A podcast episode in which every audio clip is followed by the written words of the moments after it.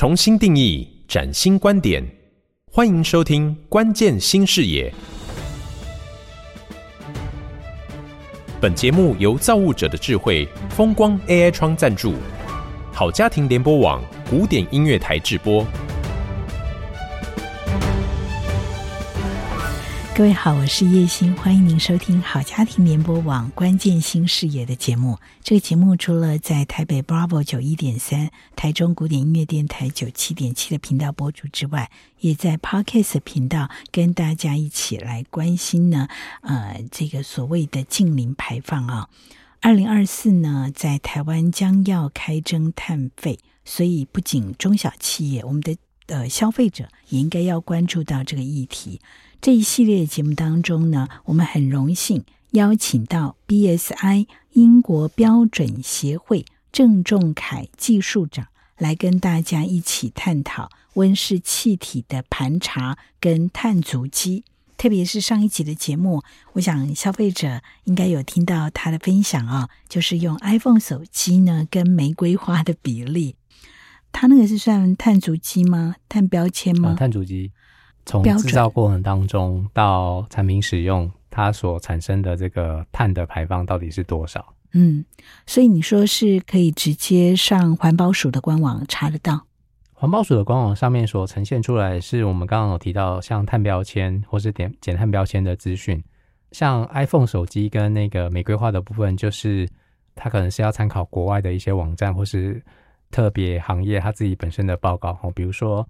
iPhone 手机的那个碳足迹，它是呈现在苹果 Apple 的环境报告当中得到的数字啊，所以谢谢你啊，我们今天因为你才知道玫瑰花 跟 iPhone 等值啊，好可怕，真的是爱情无价。好，我们来聊一下碳中和吧。碳中和跟净零排放，好，我们来探讨一下如何呢？透过减缓跟调试一些呃碳中和的管理方式，让气候变迁有一些的管理跟因应，可以跟大家聊一下碳中和在国际标准的内涵吗？那我们前面其实跟大家介绍的都是在讲盘查的标准哦，不管是。从组织层级上面的哦，就是一四零六四之一，还有产品类型的一四零六七，那这些呢都是要去把跟我们有关系的，不管是公司、工厂或是产品，它的碳排放量计算出来。但计算出来之后呢，其实下一个步骤就是开始要去做减量了。我们不是把这些数字盘点完出来而已。所以呢，我们在这个部分呢，就是要跟各位说明的，就是我们现在在气候变迁的管理方式。我们到底怎么来着手？哈，那事实上，在气候变迁的管理模式当中呢，国际当中会用两个方式来执行。哈，第一个叫做减缓，第二个叫做调试。第一个是所谓的减缓，减缓就是我们要降低我们的排放量，甚至于是我们可以去增加我们的吸碳量。这边其实有几个工作可以做。哈，第一个是我们前面有提到，大部分的温室气体都是来自于化石燃料，所以事实上呢。现在全世界也在普遍的制定法令，要求每一个国家在一定的时间去淘汰有关于化石燃料的车辆，我就是要改用电动车，这就是一种减缓的模式。或是呢，有很多的企业或是国家开始着手在增加植树的面积，增加树木的吸碳量，这也是一种减缓的方式。好，第二个部分呢是，当我们今天真的没有办法。满足巴黎协定希望控制增温在一点五度 C 或是两度 C 的这个条件底下呢，我们未来要怎么办呢？可能就要走上调试的这个道路。我们用比较白话的方式来做说明吼。那我想各位也经历过过往四年多疫情的时间。那我们在疫情里面呢，都有提到一件事，就是我们要跟病毒共存。那事实上，调试也是一种共存的概念吼，就是。当我今天没有办法去改变气候变迁的时候呢，我就要好好的跟气候变迁生活在一起。所以，我们就有很多的应应措施，比如说今天海平面会上升，我们就要增加这些硬体的设施，抵抗海平面上升带来的影响，或是暴雨，可能我们的都市的排水的设计都要去做一些改变。哦，所以调试的作为的主要的目的呢，就是透过一些硬体的设施，或是让我们的民众他对于气候变迁有这样子的一个认知，这个是比较偏向于软实力知识的部分哦。那透过硬体的设施跟这些软实力的培植，让我们来共同的适应气候变迁带来的影响。所以目前在国际当中，我们主要会从这两个面向来去着手。那接下来呢，我们就会提到这个碳中和跟净零排放。吼，那事实上，碳中和跟净零排放这两句话的意思有点不太一样。吼，那这边我做一下简单的说明。吼，净零排放最重要的呢，就是自己本身的排放出去的温室气体，跟我们从大气里面所捕捉下来的温室气体。可以达到平衡，哦，就是我们排放量跟移除量，哈，达到平衡的境界，我们就把它叫做净零排放。那碳中和的名词呢，其实有点不太一样，哈，因为企业呢，我们自己本身要达到净零排放，其实是蛮困难的，哈。在我们还没有办法达到净零排放的时候，我们可能可以改用一个方式来达到所谓的碳中和。达到碳中和的概念呢，主要会有几个阶段，哈。第一个是盘查自己本身的排放量，第二个部分呢，还是要去做一些减量的工作，不管是降低化石燃料啊，或是我们使用再生能源的电力。最终呢，有一些我们没有办法减下来的部分呢，怎么办？我们会购买碳权的方式来去做折抵。那这些碳权呢，都是其他的单位它所减量努力达到的成果，透过购买碳权的方式。那对整个地球来说，我们都还是可以达到温室气体排放量减量的这个目的。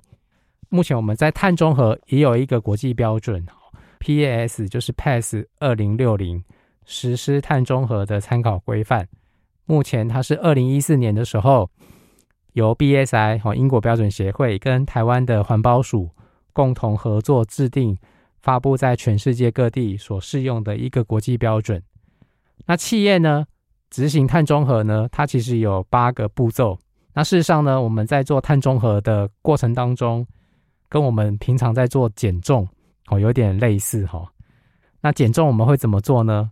体重管理的时候，第一个很重要的工作就是我们会先站到磅秤上面，先去看看自己目前的体重是多少，就跟我们刚刚提到的一四零六四之一或是碳足迹都一样哈，就是我们。排放量到底是多少？我先去做一个量测。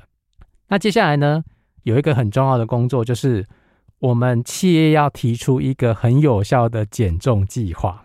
好，比如说我现在是七十公斤，那我可能就要想办法的把这七十公斤往下降，所以我就必须要去提出一个所谓的碳管理计划，等同于减重计划的概念。哈，那接下来呢，我们就是开始要去实现。这个减重计划里面的一些相关的措施，可能可以吃少一点，或是我去做一些运动，让我可以达到减量的这个效果哈。但是呢，本来的体重可能是七十公斤，相信各位应该都有减重的经验了哈。我们不可能七十公斤变成零啊，我们可以减到十公斤已经算不错了哈。那如果可以更好，我可以少掉二十公斤，但是我从七十公斤。少掉二十公斤之后呢，我们还剩下五十公斤。这五十公斤呢，我们就必须要去购买外面别人减量下来的成果，就是碳权。所以企业必须要去购买这五十公斤的碳权。购买完这五十公斤的碳权的时候呢，我们就把它叫做一个专有名词，叫做碳抵换。哦，就是我把这五十公斤都抵掉了。那当我今天把这最终的五十公斤抵掉之后呢，我们就可以正式对外宣称我们完成了碳中和。这个相对于近零排放的概念会有点不太一样，但是对整个地球来说，我们就是要去降低地球的温室气体的排放量哈。那所以这个也是外部所努力下来的成果。国内呢，其实有一个蛮不错的例子哦，就是台湾中油跟台积电共同合作，从外部呢进口了碳中和的天然气。碳中和天然气呢，它就必须要去先量化整个天然气的排放量哦，到底是多少？接下来呢，要去有一些减碳的作为。最终呢，它是购买了森林的碳权，然后来做折抵。透过这三个步骤呢，来宣称我们的进口的天然气呢是完成了碳中和。那这个碳中和的天然气呢，也供给了台积电，在它的工厂里面去做使用。吼，那我想呢，就是我们在整个的节目当中跟各位介绍了，不管是组织型的盘查、产品碳足迹的计算，最后我们透过一些减量的方式，或是购买碳权的方式，其实最终我们都是希望企业可以开始着手，或是每一个个人都可以在生活当中。透过自己的行为的改变，去选择适当的低碳的产品。所以呢，在现在的 ESG 议题相当热门的同时，也期许所有的企业、所有的个人，我们不是只是为了符合法规的要求，那事实上我们都有自己本身可以努力的地方，然后共同跟我们的不管是供应商或是客户，我们或是我们个人的努力，来为这个地球做一些改变。好棒哦！仲凯给我们做了一个最棒的结语。的确，这只是法规的一些要求。那最重要的，可能还是回应到人本。我们都希望，不管是企业、组织或是个人，可以像仲恺所倡议的哈，呃，共同的用实际的行动，现在就跨出爱地球的那一步，让呢地球可以永续。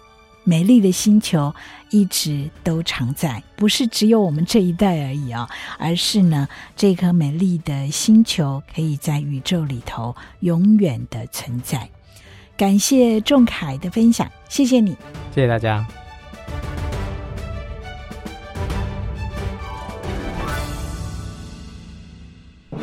感谢 BSI 英国标准协会提供创新观点与关键解方。造物者的智慧，风光 AI 窗启动节能永续新生活，迈向净零排放新时代。